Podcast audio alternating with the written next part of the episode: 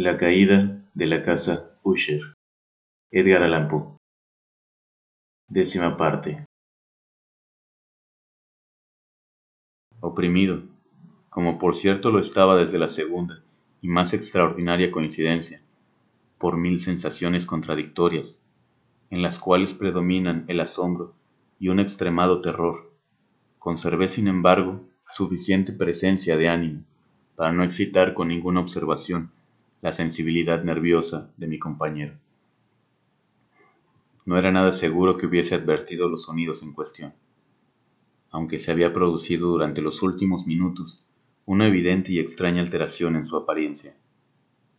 El de su posición frente a mí había hecho girar gradualmente su silla, de modo que estaba sentado mirando hacia la puerta de la habitación, y así, solo en parte podía ver yo sus facciones, aunque percibía sus labios temblorosos como si murmuraran algo inaudible.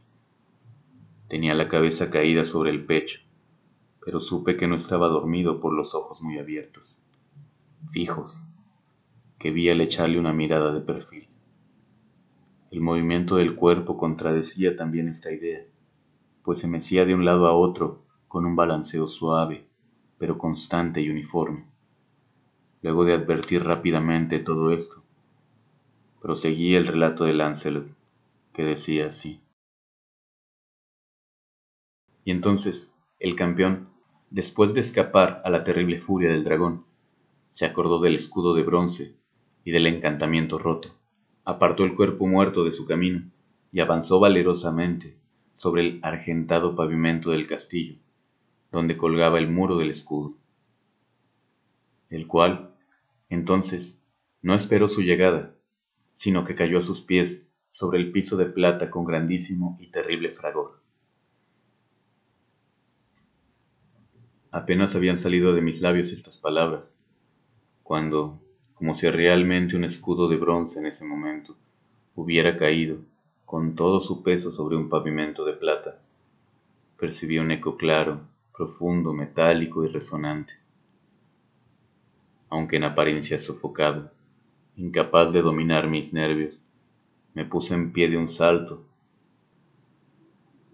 pero el acompasado movimiento de Usher no se interrumpió. Me precipité al sillón donde estaba sentado. Sus ojos miraban fijos hacia adelante y dominaba su persona una rigidez pétrea.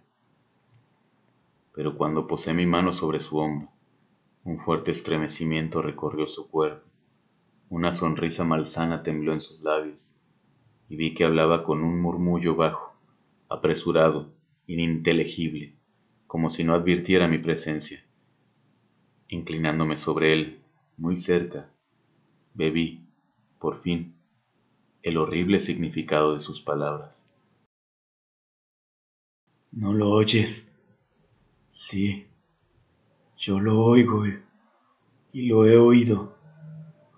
Mucho, mucho, mucho tiempo, muchos minutos Muchas horas, muchos días lo he oído, pero no me atrevía.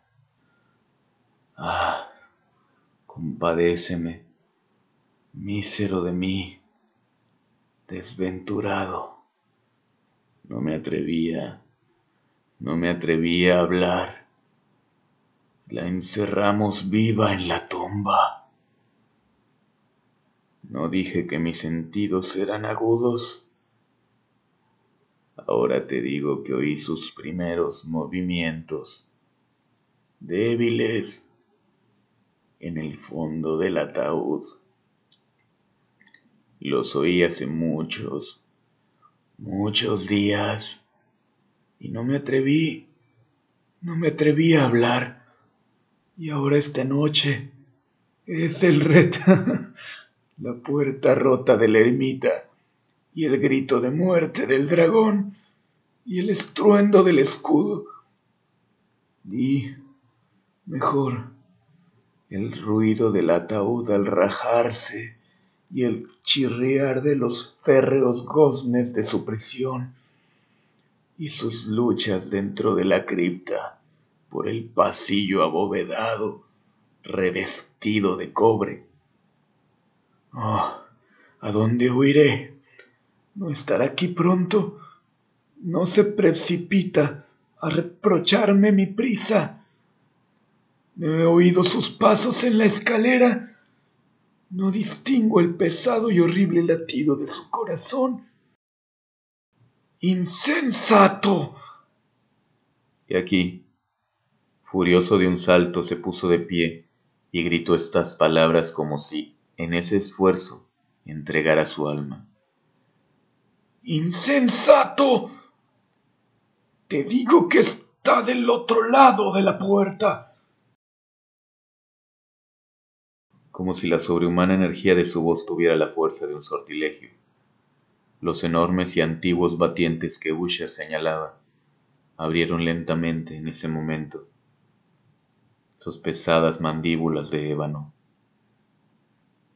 Era obra de la violenta ráfaga, pero allí, del otro lado de la puerta, estaba la alta y amortajada figura de Madeline Usher.